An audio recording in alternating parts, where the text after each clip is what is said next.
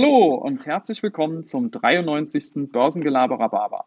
Ja, Leute, heute machen wir nochmal ein Interview, so kurz vorm Jahresende. Ich habe den Marc bei mir von der Baderbank und wir wollen nochmal ein wenig über das abgelaufene Börsenjahr sprechen, aber auch einen kleinen Ausblick auf das nächste werfen. Und wir haben auch noch so ein paar andere ganz interessante Themen für euch. Ja, erstmal, hallo Marc. Hallo Thomas, grüß dich. Schön wieder dabei zu sein heute. Ja, ich freue mich, dass du, dass du Zeit gefunden hast, jetzt nochmal so kurz vor den Feiertagen. Das ist ja nicht immer ganz so einfach. Und äh, das äh, ist ganz gut, glaube ich, um nochmal einfach in das letzte Börsenjahr reinzuschauen. Damit würde ich auch ganz gerne starten wollen, weil das war ja so eine richtige Achterbahnfahrt. Ne? Ähm, Definitiv. Hatten, ja, wir hatten, wir hatten ja im, im Anfang des Jahres ging das ja erstmal noch halbwegs normal los und dann im, im Februar, März äh, kam ja so richtig der Absturz. Und ähm, als es so richtig übel war, äh, da kam dann die nächste Überraschung. Dann ging es nämlich wieder schlagartig nach oben. Äh, was, was ich vielleicht ähm, so von dir so als Einstieg mal, mal hören wollte, du hast das ja live miterlebt auf dem Parkett. Was waren denn so, wie hast du das erlebt und was waren so deine Highlights?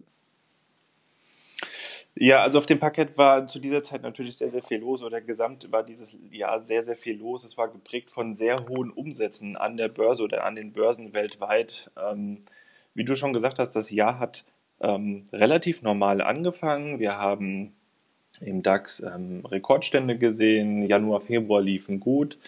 Ähm, trotz der Corona-Situation, die man schon so ein bisschen im Hinterkopf hatte, weil sich in China ja schon etwas entwickelt hatte, hatten wir tatsächlich erst bei uns im Februar und März dann tatsächlich diesen Börsencrash gesehen. Und ähm, ja, wir hatten tatsächlich Kurse zwischenzeitlich gesehen, die wir nicht dachten, nochmal zu sehen. Also wir sind innerhalb von wenigen Tagen sehr, sehr stark gefallen, auf, im DAX zum Beispiel auf die 8300 Punkte Marke ähm, dass wir die nochmal sehen und auch in dieser Heftigkeit, in dieser ähm, Schnelligkeit auch. Das war tatsächlich für uns alle neu. Und auch wenn ich ähm, mit den älteren Kollegen äh, gesprochen habe, die damals schon dabei waren, zum Beispiel bei der Dotcom-Krise, ähm, das war schon wirklich vergleichbar ähm, mit dem Absturz damals oder auch mit der Finanzkrise 2007, 2008 ähm, von den Volatilitäten her war das schon wirklich sehr, sehr extrem. Also es ging hoch her, es ging heiß her. Ähm, die Spreads wurden natürlich breiter, weil man einfach nicht wusste, was kommt auf einen zu? Soll ich jetzt in der Lage kaufen? Soll ich jetzt in der Lage verkaufen? Ähm, es war eine wirklich sehr, sehr angespannte Situation. Keiner wusste, wie es weitergeht. Und ähm, da kam so ein bisschen Licht ins Dunkle dann ähm, ja. wirklich über den März, April. Lass uns gerade nochmal bei dem, bei dem Absturz bleiben. Du hast ja gerade von den Umsätzen gesprochen, die waren deutlich höher. Hast du da so einen griffigen Vergleich, dass man sagen kann, die Umsätze waren, weiß ich nicht, doppelt, dreimal, zehnmal so hoch wie, wie sonst an normalen Handelstagen oder wie, wie, wie habt ihr das erlebt? Ähm, eine genaue Zahl dazu habe ich jetzt nicht. Es kommt auch immer auf die verschiedenen Assetklassen ähm, ja. drauf an. Also wir haben grundsätzlich über alle Assetklassen hinweg deutlich erhöhte äh, Volumen gesehen. Also ähm, in Frankfurt zum Beispiel über das gesamte Jahr kann ich jetzt sprechen, haben wir eine Verdopplung der Umsätze gehabt. Krass, ja. Ähm, in dieser Zeit natürlich nochmal umso mehr.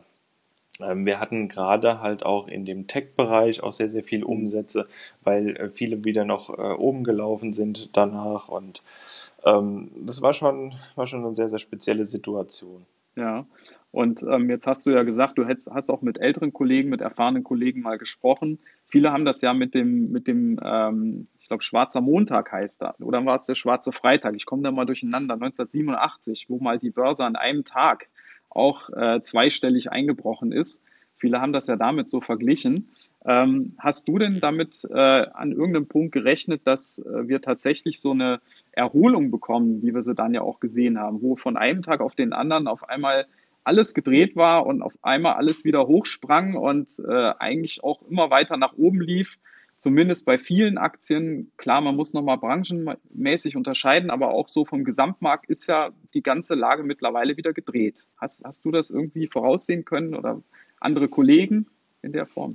Ähm, nee, das war für uns alle tatsächlich Neuland, dass wir mit dieser wirklich Vehemenz nach unten gehen, also in DAX nochmal auf die 8300 gehen, aber auch mit der Schnelligkeit wieder nach oben gehen. Das haben wir alle so nicht gesehen, weil gerade zum Beispiel 2007, 2008, da hat es lange gedauert, bis wir wieder an diese Kurse rangekommen sind, die wir vor der Krise gesehen haben oder auch ähm, in der Dotcom-Krise und auch ähm, die erfahrenen Händler haben das so nicht kommen sehen. Das ähm, lag einfach wirklich tatsächlich dann daran, weil es eine ganz andere Situation war, nicht vergleichbar. Wir hatten jetzt keine Wirtschaftskrise ausgelöst durch beispielsweise Banken, sondern wir haben jetzt eine Wirtschaftskrise ausgelöst durch ein Virus und der Virus ist, äh, zumindest an der Börse, durch einen Impfstoff behandelbar und somit haben wir dann halt auch wieder gesehen, dass die Kurse deutlich steigen können. Wir sind ja jetzt mhm. gerade auch im ähm, amerikanischen Bereich wieder auf Höchstständen gewesen.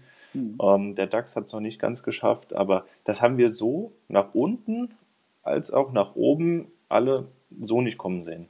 Ja, da sieht man halt auch wieder, wie schwierig das ist, da den Markt zu timen. Also viele haben ja dann so mittendrin auch gedacht, ach, ich verkaufe jetzt einfach und dann, das geht bestimmt noch weiter runter und dann steige ich unten wieder ein und das ist ja dann bei vielen wahrscheinlich sehr schief gelaufen, weil viele auch überhaupt nicht damit gerechnet haben, dass es so wieder nach oben geht. Ne? Mhm, definitiv, ähm, ja. Also dieses, dieses Timing ist ja, ist ja immer schwierig. Ne? Aber gut, die Märkte haben sich wieder erholt. Es sieht jetzt wieder ganz, ganz gut aus. Ähm, wenn wir jetzt mal direkt vielleicht so ein bisschen in die, ins nächste Jahr rein, reinschauen. Ähm, wie sieht das für dich aus? Ist das tatsächlich so, was viele ja auch sagen, so eine Einbahnstraße nach oben, weil es gibt ja jetzt den Impfstoff und jetzt ist ja alles wieder gut? Oder ist das eher so die, die Holperstrecke? Was würdest du, was würdest du sagen? Ähm, ich sehe grundsätzlich schon eher im zweiten Halbjahr eine Erholung. Von Normalisierung kann man natürlich noch nicht sprechen, aber es wird vorrangig daran liegen, wie das Impfverhalten auch der Leute ist. Mhm. Wir haben jetzt äh, gerade die Zulassung gekriegt äh, für BioNTech und Pfizer, ähm, die äh, Impfstoffzulassung der EU und es kann jetzt am 27. losgehen zu impfen. Aber es liegt wirklich auch an den Menschen, sich impfen zu lassen und darauf kommt es mhm. eben an, weil wir nur bei einer Herdenimmunität von 60, 70 Prozent tatsächlich wieder zur Normalität zurückkommen werden. Also es wird daran äh, liegen, wie sich die Leute impfen lassen, wie die Lieferketten sind, ob da nochmal ein Impfstoff ausfällt zwischendurch. Ähm, aber Normalisierung ist erst wahrscheinlich 2022, 2023 zu erwarten. Es wird ein holpriger Weg. Also wie du sagst, mhm. da werden viele Steine dazwischen liegen. Aber dennoch sehe ich ähm, die Konjunktur weiter nach oben laufen. Ich sehe auch durchaus die Märkte in Teilen nach oben laufen mit erhöhter Volatilität. Aber Kannst du dir denn nochmal vorstellen, nehmen wir mal jetzt den Fall, äh, die Leute sind da erstmal zurückhaltend, was Impfungen angeht. Ähm, die, die Daten von den Arbeitsmärkten sind ja nach wie vor eher schwach, gerade in den USA, wenn man sich das anguckt, sehr hohe Arbeitslosigkeit nach wie vor. Ähm, kannst du dir vorstellen, dass wir nochmal eine Situation bekommen, wo die Tiefs von, vom März diesen Jahres nochmal angelaufen werden? Oder glaubst du, äh, selbst wenn es schlecht läuft, auf das Niveau werden wir nicht nochmal absacken? Ich glaube nicht, dass wir diese Tiefs, die wir jetzt hatten, nochmal sehen. Ähm, es kann nochmal zu deutlichen Korrekturen kommen, wenn jetzt beispielsweise das ähm, nächste US-Konjunkturpaket ausläuft, was jetzt auf jeden Fall eine riesige Stütze war hm. des Ganzen. Also äh, gerade die amerikanische Gesellschaft ist eine Konsumgesellschaft, die ja. mit ähm, diesen äh, Liquiditätsspritzen quasi am Leben gehalten wurde und jetzt konsumieren können. Aber auch gerade auch die Zentralbankliquidität ist ganz, ganz wichtig. Wir haben eine Nullzinsphase, ist ja keine Phase mehr, das ist ja schon mittlerweile Normalzustand. Ähm, wenn wir da wirklich sehen, dass ähm, irgendwie durch die Arbeitslosigkeit die wirtschaftliche Erholung dann doch eventuell in den Makrodaten nicht so kommt, wie wir sie jetzt an der Börse eingepreist haben. Also dass die Arbeitslosenzahlen nicht so stark zurückgehen beispielsweise oder das äh, Bruttoinlandsprodukt nicht so stark steigt, wie wir es jetzt gerade an der Börse eintreiben, können wir durchaus nochmal Korrekturen im nächsten Jahr sehen. Aber langfristig bin ich dennoch optimistisch für die Indizes. Ja, ich sehe das ähnlich. Äh, du hast gerade angesprochen, Konsumgesellschaft, Amerika, da ist ja der inländische Konsum ganz, ganz wichtig, dass die Wirtschaft läuft. Und jetzt hat man da ja auch viel an Geld reingepumpt. Die Zentralbanken haben massiv äh, rausgehauen. Äh, wie siehst du die Gefahr von, von Inflation aufgrund dessen? Ja, dazu muss ich sagen, ich habe eigentlich damals schon die Gefahr von Inflation gesehen, als wir die Zinsen auf 0% äh, gesenkt haben und mhm. auch die Anleihkäufe gestartet haben. Und das war ja für, für uns alle Neuland gewesen von der EZB und von der FED. ähm, solche Maßnahmen äh, zu sehen. Aber ähm, wir haben definitiv in Europa keine Inflation. Wir haben sogar eine leichte Deflation. Also wenn wir jetzt sehen, dass wir ähm, ähm, im leichten Minusbereich ähm, die Inflation haben, haben wir sogar eine Deflationsgefahr in dem Moment. Da muss man mhm. so ein bisschen abwiegen. Trotz der gesamten Liquidität, die im Markt ist, von den Zentralbanken ähm, gesteuert auch und von den Staaten gesteuerte Konjunkturpakete, sehe ich da jetzt aktuell zumindest keine Inflation. Aber die ist natürlich da, die Gefahr, weil die Geldmenge gegenüber der Gütermenge natürlich extrem gestiegen ist.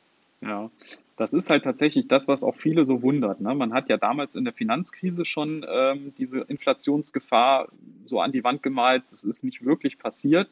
Äh, jetzt ähm, macht man es wieder und man sieht es im Moment eben auch nicht.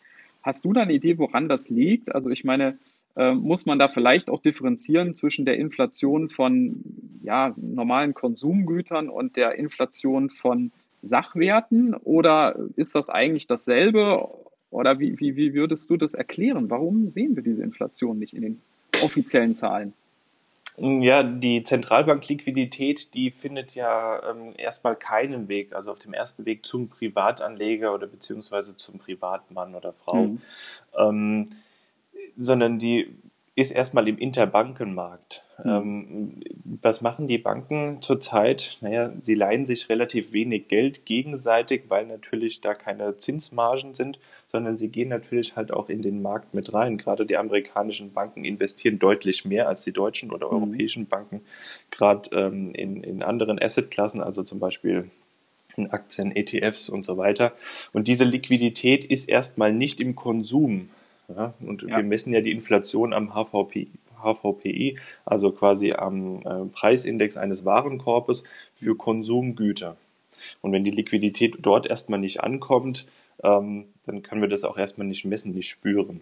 Während so ein Konjunkturpaket aus den USA natürlich deutlich mehr man spüren kann. Also in den USA werden ja jetzt Milliarden ausgeschüttet an Konjunkturpaket. Damit können die Leute einkaufen gehen, können sich neue iPhones äh, kaufen, Tesla zulegen, wie auch immer. Ähm, und da kann man natürlich deutlich mehr die Inflation spüren. Aber ähm, es führt auch im Moment zu einem Preisdruck, ähm, gerade bei den Produktionsgütern.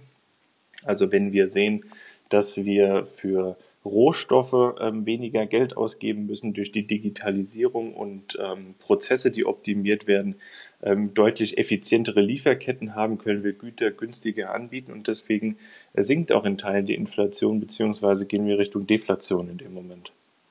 Ja, dann wird es ja spannend zu sehen. Also ich finde, das ist eine These, die durchaus Sinn macht, dass eben die Inflation ja erstmal nur im, im Bankenbereich, äh, oder was heißt die Inflation, die, diese Geldmenge erstmal nur im Bankenbereich aufläuft da wird investiert. Deshalb ist vielleicht auch der Aufschwung jetzt an den Aktienmärkten so enorm gewesen, weil viele dann irgendwann gesagt haben, okay, wir müssen jetzt erstmal wieder in die Märkte rein, die laufen nach oben. Und beim, beim Kunden kommt das, also bei uns kommt das ja, das Geld ja so erstmal gar nicht an oder nur in, in kleinen Mengen. Ne, in Deutschland hatten wir mal diesen Kinderbonus, wo so ein bisschen Geld direkt an, an, an die Leute ausgeschüttet wurde. In den USA haben wir da mehr, da gebe ich dir recht. Ne? Die haben Arbeitslosengeld aufgestockt massiv. Äh, es gibt äh, Einmalzahlungen. Ne? Jetzt hat man ja in dem Konjunkturpaket auch schon wieder solche Sachen vereinbart. Ja, das wird spannend, das zu beobachten, inwieweit die Inflation dann vielleicht zuerst in den USA sich, sich äh, erkennbar macht äh, und wie, inwieweit nicht. Wie bewertest du denn die Gefahr der Inflation im Hinblick auf die Aktienmärkte? Ist das gut oder schlecht für die Aktienmärkte, diese Inflationsgefahr? Also für die Aktienmärkte ist eine Inflation grundsätzlich gut, ähm, weil äh, wir quasi in Aktien ja in Substanzwerte investieren. Wenn mhm. wir jetzt eine höhere Inflation haben, ist natürlich ähm, ein Substanzwert auch mehr wert. Das sind äh, Gebäude, das sind ähm, Fabriken, in die wir investieren, mhm. das sind Patente, die, in die wir investieren, also etwas, etwas Handfestes. Und deswegen sage ich auch immer, man sollte sein Portfolio auch etwas breiter immer strukturieren. Man sollte was in Geldvermögen haben, auch in Aktienvermögen, damit man sowohl von Inflationsrisiken, aber auch generell von Marktrisiken einfach etwas diversifizierter ist. Und jetzt gerade nochmal zur Inflation gesprochen, wenn äh, wir jetzt unabhängig von den Anleihenkäufen, die jetzt von EZB und FED haben, jetzt in Europa noch ähm, Helikoptergeld beispielsweise einführen würden, was ja auch schon mhm. lange debattiert wurde. Ja. Das ist ja im Endeffekt nichts anderes, was die Amerikaner gerade etwas machen. Ähm, dann ja. könnten wir die Inflation im Euroraum nochmal deutlicher spüren. Ja. das glaube ich auch. Ja, dann ähm, sieht es ja gar nicht so schlecht aus für die nächsten Jahre, was die Börsen angeht. Ähm, klar, es können immer Korrekturen kommen, aber im Grunde ist, sind die fundamentalen Rahmendaten ja durchaus gut und intakt. Und wenn die Impfungen einschlagen, dann erst recht. Ähm, ich würde mal gerne noch zu ein paar ähm, Themen so rund um die Börse Frankfurt eingehen. Und zwar zum einen, wir haben ja jetzt gerade die Vorweihnachtszeit, hattet ihr ja eine sehr schöne Aktion nach Nikolaus, äh, die Deutsche Börse zusammen auch mit verschiedenen Banken. Und ich meine, da war die Baderbank auch mit beteiligt. Und zwar nannte sich die Aktion äh, Trading Charity. Kannst du dazu mal ein bisschen erzählen, was war das und wie ist das gelaufen? Also wir haben ähm, mittlerweile ähm, ein, ein Ritual, das wir an, am Nikolaustag, am 6.12., der war dieses Jahr ein Sonntag, deswegen haben wir es am 7.12. gemacht, ähm, eine Aktion, dass wir die Spezialistenentgelte, also die ähm, Gebühren für die Skontroführer, ähm, also die Gebühren für den Kurs, den wir in Frankfurt feststellen, an diesem Tag ähm, sammeln von den neuen Banken, die auf dem Parkett tätig sind, also die Maklerbanken und ähm, die wurden gesammelt und wurden äh, gemeinnützigen Organisationen gespendet. Das äh, hat jetzt eine gewisse Tradition bei uns mittlerweile. Und äh, da kamen dieses Jahr 166.000 Euro zusammen, da bin ich wow. sehr, sehr stolz drauf. Toll. Und ähm, ja, insgesamt sind es 66.000 Euro von den Maklern, also unter anderem auch von der mhm. Baderbank, aber von den anderen acht eben auch zusammen. Und ähm, die Deutsche Börse hat dann nochmal 100.000 Euro draufgelegt. Ähm, und die haben wir so ein bisschen verteilt an verschiedene ähm, gemeinnützige Organisationen hier im Frankfurter Raum. Ähm, da sind zum Beispiel ähm, Krebskranke Kinder e.V. ist da mit dabei oder auch die Frankfurter Tafel ist mit dabei. Also so ein paar verschiedene Organisationen und äh, finde es äh, eine wirklich super Sache. Ähm, das machen wir jetzt, wie gesagt, einige Zeit schon und äh, bin auch sehr stolz darauf, dass diese Summe dieses Jahr zusammengekommen ist. Ja, ich fand das auch eine coole Aktion. Man, man sieht das ja gerade in der Vorweihnachtszeit viel, dass so gespendet äh, wird. Ich habe letztens habe ich äh, gehört, die, die Ex-Frau von Jeff Bezos, die hat mal so richtig in die, in die Geldkiste gegriffen. Die hat, glaube ich, mehrere Milliarden hat die gespendet. Ne? Ich weiß nicht, hast du das auch gehört? Ich habe das auch gehört. Ich habe sogar ja. irgendwie gelesen, angeblich eine Milliarde pro Monat. Also das ja. ist natürlich, ne? Wahnsinn, ich meine, bei ne? dem Vermögen kann man sich ja, das klar. wahrscheinlich leisten. Ja? Aber ähm, das habe ich, das ich auch gelesen. Ja. Das war, war, ich ganz erstaunt. Ja, vor allen Dingen, ich meine, klar, die hat natürlich äh, einiges an Milliarden, die wird da jetzt nicht alles veräußert haben, aber trotzdem finde ich so, wenn man in diesem, äh, in diesem Volumen einfach spendet, ist das schon, schon eine Aussage. Also Milliardenvermögen zu spenden und das so zu verteilen, finde ich schon finde ich schon stark. Ne? Also ähm, ja, also eine schöne Aktion da, dieses Trading Charity. Ich kannte das noch nicht tatsächlich, habe es dieses Jahr zum ersten Mal gesehen. Und ähm, ist schön, schön, wenn äh, die deutsche Börse und auch ihr da als Parkettbanken da mitmacht und ähm, da auch was zurückgebt. Äh, womit wir beim, beim nächsten Thema so speziell, äh, was so deinen Bereich angeht, sind. Und zwar hatte ich kürzlich im Podcast ja so eine Episode, wo es darum ging, dass man an der Börse sich ja auch mal ähm, vergreifen kann. Das heißt, dass man die falsche Aktie erwischt. Ja, man möchte, man möchte Facebook kaufen und kauft irgendwie eine ganz andere Aktie. Da gibt es so mehrere Beispiele, wo das in der Vergangenheit passiert ist. Zuletzt war das bei Lumina, hießen die, glaube ich. Das war ein Börsengang und äh, da haben viele Anleger eine falsche Lumina gekauft. Das war so ein Penny Stock, der ist dann massiv gestiegen. Ähm, und die hatten aber dann die falsche Aktie. Und da wäre mal mein, meine Frage an dich. Hast, hast du das persönlich schon mal erlebt oder ist das bei euch äh, in der Baderbank schon mal passiert, dass da Leute irgendwie aus, aus einem Fehler heraus eine falsche Aktie gekauft haben? Und wenn ja, wie, wie habt ihr das äh, gemanagt dann oder habt ihr das, habt ihr da irgendwie reagieren können?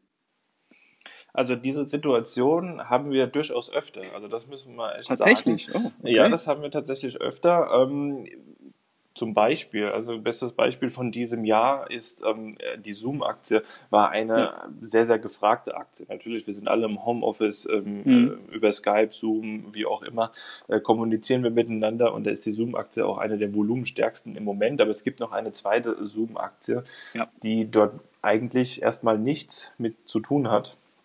Ähm, die haben einfach einen gleichen Namen, ähm, unterscheiden sich quasi in den Technologies hinten, also Zoom oder Zoom Technologies. Und da gibt es viele Anleger, die dann sozusagen ähm, diese Aktie gekauft haben. Das passiert durchaus ganz einfach. Also wenn man in sein Depot geht und klickt auf Kaufen und gibt dann den Namen ein, ähm, zum Beispiel Zoom, und dann nimmt man meistens den ersten Treffer, wie es so üblich ist, halt ja. ein bisschen wie bei Google.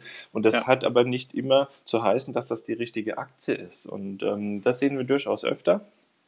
Ähm, und ähm, ja, also da kann man über Kulanz äh, auch was machen, das ist auch äh, möglich, äh, wenn das halt ähm, auch öfter vorgekommen ist. Gerade jetzt bei einem IPO, wo viele wirklich fälschlicherweise die falsche Aktie logischerweise gekauft haben. Ähm, da kann man über Kulanzregelungen auch sprechen. Ähm, aber grundsätzlich sehen wir dann auch, dass viele die Aktie, die sie dann gekauft haben, wieder äh, verkaufen, weil sie es dann mhm. einfach gesehen haben, ähm, dass es das falsche Unternehmen ist, weil der Kurs sich ganz anders entwickelt, als man jetzt beispielsweise ähm, online sieht, ähm, in den ganzen äh, Marktseiten und äh, sein Musterdepot oder sowas angelegt hat, seine Watchlist, dass es irgendwie ganz anders läuft und dann sieht man, mh, hm, das ist vielleicht gar nicht die richtige Aktie. Also äh, Tipp kann ich da nur geben und ähm, ich würde es einfach verkaufen, ähm, in dem Moment, beziehungsweise mit dem Bank und dem Broker nochmal sprechen, ähm, ob wir da irgendwie was machen können. Aber ich möchte ja keine Aktie haben, die ich eigentlich ursprünglich nicht haben wollte, sondern eher verkaufen, aus dem Fehler lernen und zukünftig den Fehler am besten nicht mehr machen. Ja. Ja, ich habe mir das so vorgestellt, bei diesem Lumina war das ja so, dieser Penny Stock, der ist, glaube ich, innerhalb von einem Tag um das 30-fache gestiegen. Und wenn man da irgendwie das fälschlicherweise gekauft hat, dann war das ja vielleicht im ersten Moment gar nicht so falsch. Und dann hat man da gesessen, hat sich so auf die Schulter geklopft und hat so gesagt, yes, das war doch jetzt mal richtig gut. Ne? Und dann stelle ich mir so vor, dass man dann so sitzt und irgendwie einen halben Tag später, wenn du sagst es ja, viele verkaufen das dann nachher wieder, wenn sie einen Fehler bemerken, einen halben Tag später sitzt man da mit 50 Prozent Minus. ist so scheiße, vielleicht doch nicht so clever. Also das, ich glaube, das ist dann so richtig Achterbahnfahrt, oder? Ja, definitiv. Ja, definitiv. Aber es, es kommt tatsächlich häufiger ja. vor, als man denkt. Und ähm, gerade bei, bei den Zoom war das auch so, die sind, mhm. glaube ich, irgendwie ums Hundertfache oder sowas gestiegen, ein paar Tage lang. Und ja, ähm, bis dann viele auch institutionelle Investoren, die sehen das ja natürlich, wo ist ja. was los in welcher Aktie. Und wenn du ja. auf einmal das Volumen anspringt in einer Aktie, wo bisher gar nichts los war, gar keine genau. Nachrichten draußen sind, dann halten die natürlich dagegen, weil der Fair Value ist meistens woanders. Und ähm, ja, dann geht es meist runter. Also wenn man am Anfang dabei ist, ist es gut. Und wenn man dann sogar noch den Peak oben erwischt zu verkaufen, dann war das ein super Trade. Trade, ohne dass man das eigentlich wollte. Ja, richtig. Und vor allem jetzt denkt man noch einen Schritt weiter. Du bist jetzt, du bist jetzt CEO von diesem Unternehmen, äh, was da fälschlicherweise gekauft wurde. Und die haben ja in der Regel auch Aktien selber oder Aktienoptionen. da haben vielleicht einige, wenn sie das gut getimt haben, auch nochmal richtig Reibe, richtig Kasse gemacht. Also ich, ich glaube, bei diesen kleinen Werten bekommt man ja diese, ähm, diese Daten oft gar nicht so. Aber ich könnte mir gut vorstellen, wenn man da mal ein bisschen recherchiert, dass da durchaus auch der ein oder andere Insiderverkauf da noch drin ist. Ja, ja das mag ich nicht ausschließen. Was man auch oft sieht, ist bei Aktien, die extrem steigen, ähm, dass sie dann Kapitalerhöhungen machen. Also gerade das ja, haben wir gesehen Tesla, bei den ne? Cannabis-Werten, ja genau, oder Tesla, die ja. dann Kapitalerhöhungen machen, weil sie es sich dann einfach leisten können vom Kurswert her und viele Aktionäre dann einfach so in einer Art zwingen, bei der Kapitalerhöhung mitzumachen, ihr Eigenkapital aufzustocken. Ja. Ähm, das sehen wir auch öfter mal. Also ja, ist alles möglich bei uns. Ja, das ist, ist echt verrückt. Ne? Na gut, ähm, ja, also an der Börse gibt es immer wieder äh, tolle Stories äh, und das habe ich ja auch immer wieder im Podcast. Ich liebe ja diese Stories, wo, wo mal wirklich auch was Kurioses passiert. Ähm, ja, also ich würde gerne zum Abschluss, ähm, wir haben ja jetzt bald auch den Jahreswechsel, wir haben ja schon ein bisschen börsenmäßig gesprochen auf das nächste Jahr. Und äh, zum Jahreswechsel kommen ja immer so die guten Vorsätze äh, so zum Tragen. Und da wollte ich dich halt mal fragen, äh, wie, wie hältst du das damit? Hast du gute Vorsätze, beruflich, privat, oder sagst du, nee, das äh, ist eh nachher wieder alles vergessen und ich mache sowas nicht? Ach, ich suche mir da eigentlich keine Vorsätze raus oder dass ich jetzt zu einem bestimmten äh, Stichtag irgendwas ändern will. Ähm, ich versuche einfach, ähm, oder was ich mir zumindest vornehme, ist ähm, ein gewisses Gleichgewicht eben äh, zu haben, immer zwischen Privatleben und Beruf. Der Beruf war dieses Jahr sehr, sehr anstrengend und sehr, sehr viel, sehr, sehr wenig freie Zeit, auch sehr, sehr viel mitgehandelt, mitgemacht. Also die Stunden, die wir dort hatten, waren deutlich, äh, deutlich mehr als in der Vergangenheit. Ähm, aber ich kann jetzt nicht sagen, dass ich mir vornehme, das zu reduzieren, sondern es kommt immer auf den Markt drauf an. Man will ja auch am Markt dabei sein, mitmachen. Ja. Ähm, und man ist ja auch im Endeffekt dann auch für die Kunden und so weiter da. Ähm, das kann ich mir so jetzt nicht vornehmen. Ich versuche einfach, wie gesagt, ein gutes Gleichgewicht zu haben. Und wenn ich was ändern will, dann versuche ich das auch unterjährig zu ändern. Also jetzt nicht auf ja. einem bestimmten Stück Stichtag gesehen. Von daher habe ich da keine, so wie jedes Jahr eigentlich auch keine Vorsätze.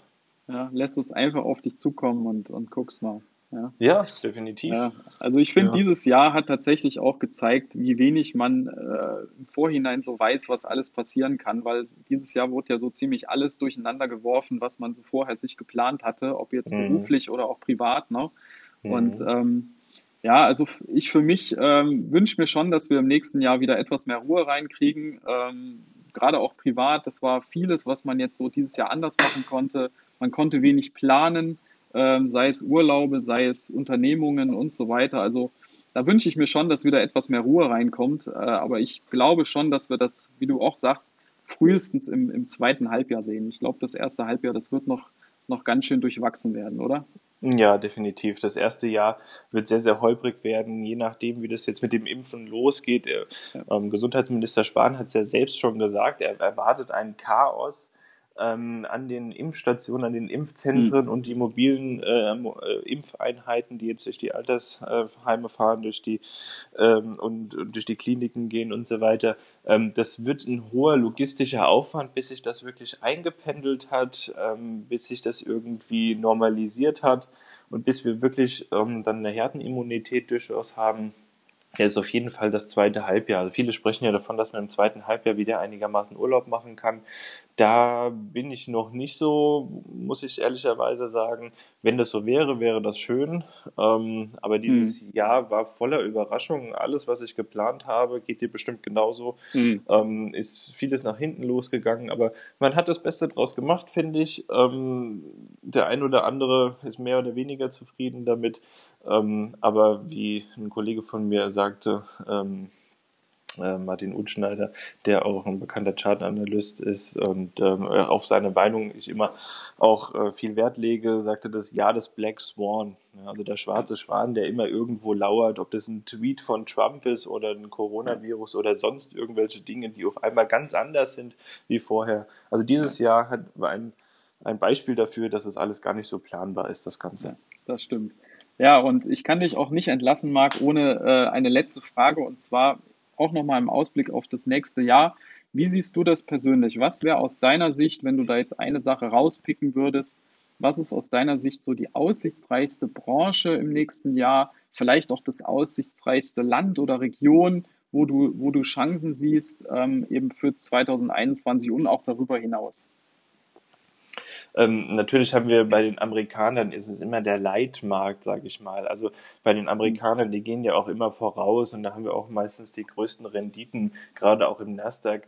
Und ähm, da sehe ich auch wieder ähm, die Themen. Also ähm, ich persönlich glaube, dass wir im Technologiesektor ähm, im Bereich künstliche Intelligenz ähm, uns etwas äh, ja. voranschreiten werden, dass wir ähm, Aktien mit künstlicher Intelligenz, die ähm, Software dazulernen, dass wir Prozesse weiter optimieren, sagen wir mal Industrie 5.0 dann schon irgendwie ja. ähm, angehen. Ähm, also künstliche Intelligenz ist so für mich im Tech-Sektor jetzt eigentlich die, die jetzt nochmal ein bisschen outperformen können und Tech ist wahrscheinlich weiterhin das Zugpferd an der Börse. Aber ich sehe auch Europa wenn wir wirklich tatsächlich gut aus dieser Krise kommen und wenn wir eine gute Impfbereitschaft haben und einigermaßen im zweiten Halbjahr zurückkommen werden, ähm, sehe ich auch, dass einige Value-Werte im europäischen Bereich auch wieder ähm, Anschluss finden können. Ja, gerade im Eurostox, ähm, der ja deutlich unterperformt hat im Gegensatz mhm. zum DAX oder auch zu den amerikanischen Märkten, dass da vielleicht nochmal die ein oder andere Perle mit dabei ist. Ja, das stimmt. Wir haben ja gerade in Europa haben wir ja gar nicht so viel Tech. Wir haben ja viel mehr diese klassischen Value-Werte, Industriewerte und die genau. haben natürlich sehr gelitten jetzt in, in, diesem Jahr und sind größtenteils noch lange nicht auf ihren alten Höchstständen zurück. Das stimmt. Ähm, also ich habe, ich hab, was das angeht, mir auch so ein bisschen Gedanken gemacht und äh, für mich äh, ist so ein Bereich, der nicht nur im nächsten Jahr, die nächsten Jahre für mich aktuell bleiben wird. Das ist so alles rund um Clean Energy mhm. äh, weil da eben einfach in den USA jetzt, der Biden hat es ja angekündigt, massive Investitionen kommen werden äh, und auch ansonsten im Rest der Welt ja schon da sind. Äh, da wird einfach sehr, sehr viel gemacht. Und ich glaube sogar, das ist einer der besten ETFs in diesem Jahr gewesen, der, der iShares Clean Energy. Der hat sich, glaube ich, verdoppelt in diesem Jahr. Also mhm. selbst auf, auf Marktbasis wirklich eine unglaubliche Performance. Und wenn man sich da die Einzelwerte anguckt, zum Teil mehrere hundert Prozent gemacht. Ähm, also es ist schon, schon Wahnsinn. Das ist so für mich eine Branche, die, die ich äh, aussichtsreich sehe. Aber ich gebe dir recht. Ich gebe dir recht, auch USA wird aktuell bleiben, der Tech-Bereich, das sehe ich auch. Ne? Auch wenn da manche Werte mittlerweile so ein bisschen gehypt sind. Also Tesla, super Unternehmen, aber ich glaube, da ist im Moment so viel eingepreist schon, das können die auf Jahre nicht rausholen. Aber gut, wenn sie gekauft wird, läuft sie nach oben. Ne? es ist einfach so. Ja, definitiv. Also wir hatten auch dieses Jahr, war einfach geprägt davon, ähm, von dieser, ich sag mal, Robin Hood-Gesellschaft. Soll jetzt nicht ja. positiv oder negativ ja. klingen, sondern einfach mal neutral dargestellt viele junge Leute, die sich für Aktienmärkte auch interessieren und auch äh, traden. Ähm, das ist auf der einen Seite schön und gut, dass man sich einfach über alternative Anlagen auch ähm, Gedanken macht, ähm, sein Geld anders zu strukturieren, ein Portfolio aufzubauen mit Dividendentitel oder mit äh, Value-Werten oder beispielsweise mit Tech-Werten oder auch, wie du sagst, mit Green Deal-Werten oder Green Energy-Werten mit dabei, vielleicht auch was Asiatisches mit dabei. Ähm, das finde ich schön, dass wir dahingehend eine Neustrukturierung durchaus haben. Aber wir haben aber auch gesehen, dass es dazu führen kann, dass man viel in die falsche Richtung läuft, dass man einfach eine Aktie hinterher kauft und sieht, mhm. Tesla steigt immer mehr und dann hat man so das Gefühl, nicht dabei zu sein. Ja, das mhm. ist auch ganz wichtig gewesen an der Börse. Man hat immer das Gefühl, man war nach oben hin nicht dabei und hat die Aktie noch weiter nach oben gekauft. Gerade Tesla ist da das Paradebeispiel. Ja, das stimmt. Ja, wir werden sehen, äh, ob, die, ob die Robin Hooder das noch weiter nach oben kaufen. Äh, Im Moment korrigiert sie ja so leicht erstmal ähm, nach Aufnahme in den S&P, aber wir werden sehen, wie es weiterläuft. Ja, es bleibt spannend, Marc, auf jeden Fall fürs nächste Jahr. Ähm, ich denke, wir haben äh, jetzt noch mal so ein paar Sachen Revue passieren lassen und sind beide gespannt, wie es, wie es weitergeht. Ich danke dir für deine Zeit. Ähm, wünsche dir ein frohes Fest mit deiner Familie, einen guten Rutsch ins neue Jahr und dann sind wir sicherlich auch darüber hinaus weiter in Kontakt. Das wünsche ich dir auch, Thomas. Ähm, auch einen guten Rutsch ins neue Jahr. Bleib gesund. Das ist ja das äh, neue ähm, Guten Tag sozusagen. Ja, also ja. bleib gesund und das meine ich ernst. Du auch, ähm, danke dir. Und vorsichtig und äh, dann lass uns gemeinsam 2021 anpacken und hoffentlich einigermaßen wieder so einigermaßen Normalität zurückkehren. So ist es. Alles klar. Okay, bis dann, mach's gut. Ciao. Ciao.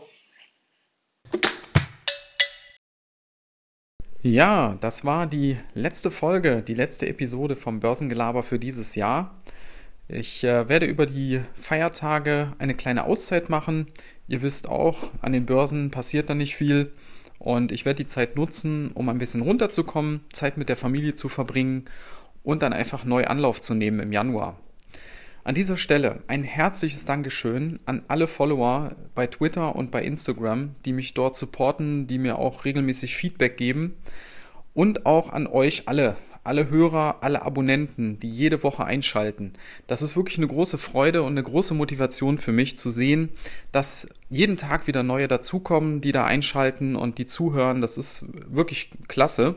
Hätte ich nie gedacht, dass das ähm, Ende diesen Jahres schon so gut läuft und so gut ähm, ankommt bei euch. Also es freut mich wirklich sehr.